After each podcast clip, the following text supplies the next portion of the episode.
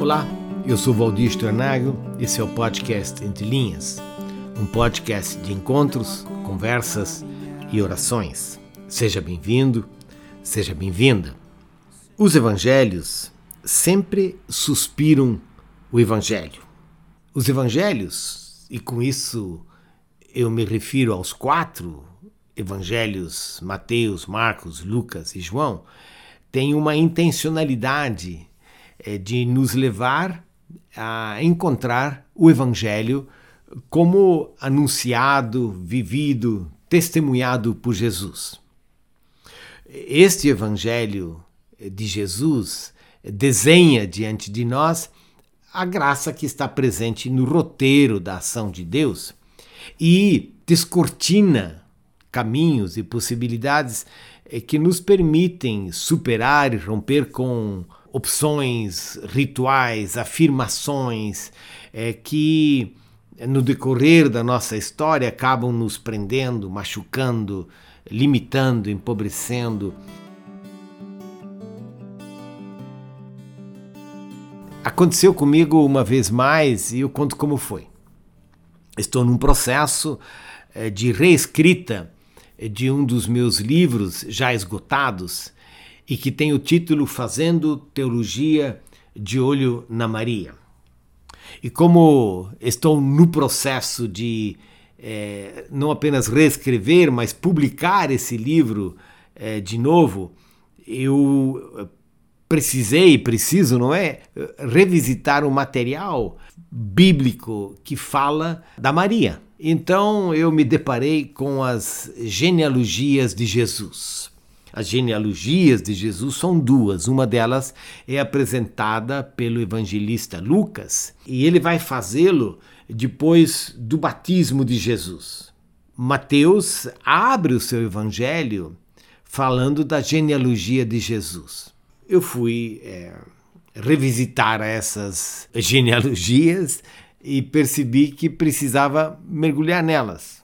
Confesso que nunca tive paciência com genealogias nem com as minhas, para saber as origens da minha própria família, nem com as eh, genealogias que estão, eh, de alguma forma, espalhadas em diferentes relatos bíblicos. Quando muito, dou uma olhada superficial e já sigo adiante. E não, não tem sido diferente com as genealogias eh, de Jesus, com essas duas genealogias. Dessa vez, no entanto, eu percebi é que eu precisava entrar um pouco mais profundamente nelas, nessas duas genealogias, e percebi que elas não são fáceis. Elas não são fáceis de acompanhar historicamente, representam, por assim dizer, um nó, um nó hermenêutico, né? É de interpretação que não tem sido solucionado apesar dos muitos estudiosos que já tentaram fazê-lo. Quando falo que elas apresentam um nó hermenêutico, eu me refiro, por exemplo, ao fato de que, enquanto em Lucas José é filho de Eli e vindo a descender de Natã, filho de Davi, já em Mateus ele é filho de Jacó, que descende de Salomão, também filho de Davi. Ou seja, são duas genealogias que nos apresentam mapas é, diferentes de descendências. E não é fácil achar um encontro entre elas.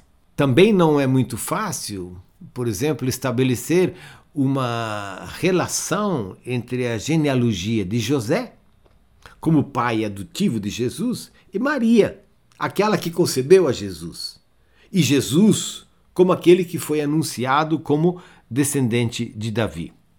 Ou seja, ainda que você não tenha é, entrado nessas genealogias, é, vai perceber alguns desafios é, que estão diante de nós quando a gente procura olhar para elas de uma forma um pouco mais cuidadosa. Neste podcast eu não vou entrar mais fundo nessas questões, até porque não sou eu, certamente, né, que vou trazer algum tipo de elucidação a essas é, genealogias que têm desafiado aos estu estudiosos já cedo na história da fé cristã. Por exemplo, pelo próprio mais significativo historiador da fé cristã, o Eusébiio. Mas o que eu queria destacar é o fato de que a genealogia apresentada por Mateus apresenta quatro mulheres. E apresenta quatro mulheres, embora tradicionalmente as genealogias fossem compostas de nomes de homens. Mulheres não entram, por assim dizer, nas genealogias descritas na época e descritas na própria Bíblia. Mateus, no entanto, inclui quatro mulheres. O que é que o Mateus quer dizer com isso? Por que, que ele faz isso? Quem são essas mulheres? É fascinante procurar entender ao evangelista Mateus ao incluir essas mulheres, sendo a primeira delas Tamar. Tamar, ela foi nora eh, de Judá. Judá é um dos filhos eh, de Jacó e tendo ficado viúva é, sem filhos por duas vezes, ela arma uma cena, fingindo-se de prostituta, com o objetivo de engravidar do seu sogro e assim gerar descendentes, o que de fato aconteceu. Essa descrição mais detalhada está em Gênesis 38, nos versículos de 1 a 30. Tamar Tamar é essa primeira mulher citada. A segunda delas é Raabe. Raabe, e agora nós estamos no livro de Josué, no capítulo 2, ela é uma prostituta. E ela ganha um lugar na história do povo de Israel ao acolher os dois espias que haviam sido enviados para discernir a terra a ser conquistada pelo povo de Israel que perambulava na época pelo deserto. Raabe é o nome da segunda mulher.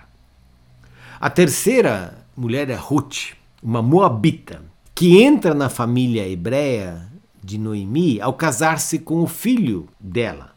Mas então ambas perdem seus maridos. Dentro da tradição do levirato, Ruth vem a ser resgatada por Boaz, que a assume em matrimônio, e ela então passa a ser mãe de Obed, que é um ascendente de Davi. Ela entra, portanto, nessa genealogia onde Davi é uma figura central. O que também vemos na quarta mulher. Ela é Batseba, a mãe de Salomão. Mateus, ao se referir a ela, nem cita ela pelo nome, pois parece que tem dificuldades com essa mulher que se tornou esposa de Davi mediante um estratagema que envolveu a exposição do seu corpo. É, e esse relato está em 2 Samuel 11, a partir do primeiro, do primeiro versículo. Assim, essas quatro mulheres, mulheres incluídas na genealogia de Jesus, elas têm histórias controversas, elas têm origens diversas. A primeira é, de provável origem arameia se faz de prostituta para conseguir os seus fins. A segunda é identificada como sendo prostituta e não tem origem judaica. A terceira é uma moabita que encontrou o seu lugar na casa de Davi. E a quarta acaba no palácio real com uma marca que nunca a deixou. E então vem Maria que poderia ser qualificada como jovem, pobre, interiorana e com uma gravidez de difícil aceitação e explicação.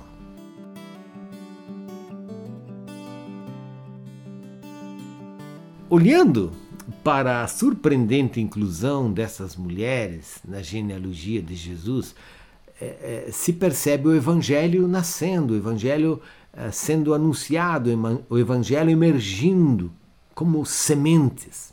Primeiro, Mateus rompe com uma longa tradição patriarcal, ao incluir nessa genealogia o nome de várias mulheres, antecipando assim aquilo que o próprio Jesus viria a praticar em seu inclusivo ministério. Ou seja, no ministério de Jesus, as mulheres estão incluídas, as mulheres fazem parte desse ministério. Com esse gesto, Mateus abre as portas para uma melhor e mais integrada convivência entre homens e mulheres. Fantástico! Homens e mulheres juntos. Segundo, tendo essas mulheres diferentes origens etnoculturais e religiosas, Mateus aponta para a natureza da fé cristã, que se configura como uma fé, uma mensagem inclusiva. Já na abertura, portanto, do Evangelho de Mateus, com esta genealogia, se vai além das fronteiras etnoculturais. E isso se torna evidente já como semente, sementes no decorrer não apenas da genealogia de Mateus, mas dos próprios evangelhos. E ao chegar ao final do seu evangelho, em Mateus 28, 19, isso se torna patente quando os discípulos de Jesus são enviados para todas as nações, sempre acompanhados de sua presença. Fantástico também, as fronteiras étnico-culturais são vencidas, superadas pelo Evangelho de Jesus Cristo. Terceiro, a inclusão de mulheres com histórias difíceis e questionáveis nessa genealogia de Mateus aponta para o fato de que o Evangelho alcança pessoas em dificuldades e com suas vidas atrapalhadas. Para logo destacar esse longo braço da graça de Deus que faz nascer um novo tempo, uma nova esperança faz nascer a flor do tronco seco, numa referência a Isaías 11, e numa referência também a Paulo em Gálatas, quando ele diz que nós passamos todos a ser um em Cristo. Ou seja, a graça de Deus, o Evangelho de Jesus Cristo, nos alcança em meio às nossas dificuldades e e, e as nossas vidas atrapalhadas com o seu longo braço da graça.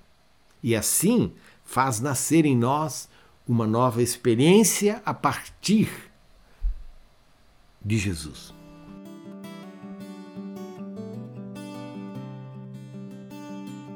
Então, o encontro com a genealogia de Mateus eh, me levou por águas que eu nunca havia navegado. E ao entrar um pouco mais nelas, eu saio mais afirmado quanto à natureza da graça de Deus e a dinâmica do Evangelho que rompe tradições excludentes e prepotentes. Assim são, não é verdade? Muitos dos nossos rituais, das nossas tradições, das nossas afirmações. E aqui, Mateus nos diz: as pessoas importam mais que as nossas tradições, celebrações e convicções. Mateus nos diz também que a graça de Deus vai mais além e requer que as nossas ritualizações cultuais, as nossas celebrações sejam tão abertas que não deixem ninguém de fora e todos se sintam convidados à transformação. Transformação de vida, transformação de relacionamentos e a uma convivência humana mais inclusiva, mais graciosa e mais fértil. Tão fértil como é fértil o tronco seco, do qual brota um ramo bonito e uma linda flor. E quem diz isso é Lutero, quando ele se refere à descendência de Jesus como de Jessé, de Davi, nessa referência de novo a Isaías, capítulo 11, do tronco de Jessé nasce um ramo bonito e uma linda flor, nessa imagem que Lutero usa, apontando para Jesus, apontando para aquele que, que não joga fora a ninguém e para todos tem lugar. Jesus de Nazaré, o filho de Maria e de José. Afinal, eu percebi ao visitar essa genealogia, particularmente de Mateus, essa semente do Evangelho, que já está presente nessa própria genealogia e que está presente em tudo que Mateus, Lucas, em tudo aquilo que os, os evangelistas vão descrevendo diante dos nossos olhos, e à medida que a gente vai percebendo, vai descobrindo essa graça de Deus expressa em Jesus Cristo. Uma graça que rompe com as nossas fechadas e tristes e pobres tradições, uma graça que abraça os diferentes e uma graça que transforma as nossas vidas, independente de quanto elas estejam bagunçadas e atropeladas. Afinal, esse é o Evangelho, essa é a natureza do Evangelho, o Evangelho de Jesus que faz novas todas as coisas. Bonito esse Evangelho, não é?